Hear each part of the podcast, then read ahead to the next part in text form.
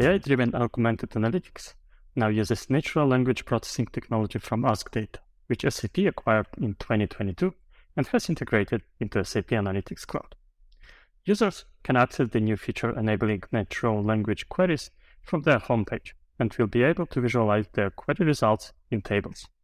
The use of large language models or LLMs improves the accuracy and consistency of answers compared to existing search driven offerings. SAP plans to unveil more conversational chatbot like interactions capabilities, allowing users to receive query results from traditional databases augmented by certified knowledge content.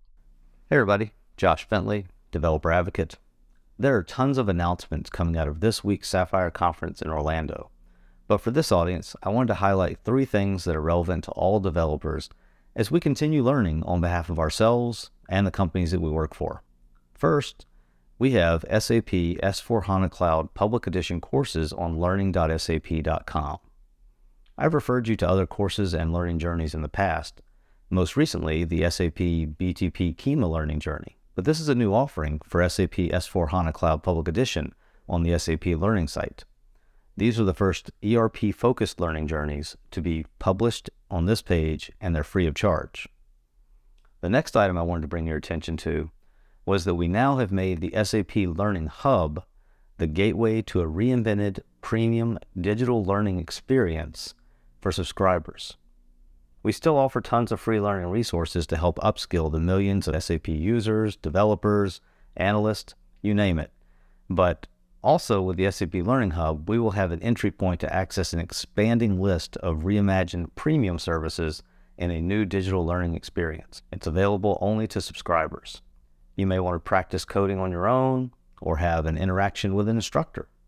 SAP Learning Hub subscribers will be able to seamlessly access multiple different types of resources in this one place. Lastly, I want to highlight the announcement that we are introducing a role based certification for enterprise architects. Lots of our SAP customers utilize the job role of enterprise architect, and with this certification, someone can follow the path to become an SAP enterprise architect with an understanding of the solutions, business, and strategic aspects of enterprise architecture. For more information on this item, visit the SAP Certification for Enterprise Architect page and be sure to see all the announcement links in this video description about all the great things that have come out of SAP Sapphire this week. At Sapphire this week, SAP announced new SAP Build capabilities to continue to more fully integrate SAP Build into other key SAP products. SAP Build Process Automation can now subscribe to business events and SAP applications via the advanced Event Mesh service of SAP Integration Suite. So, for example, an event like a new employee starting can automatically trigger an SAP build process automation workflow.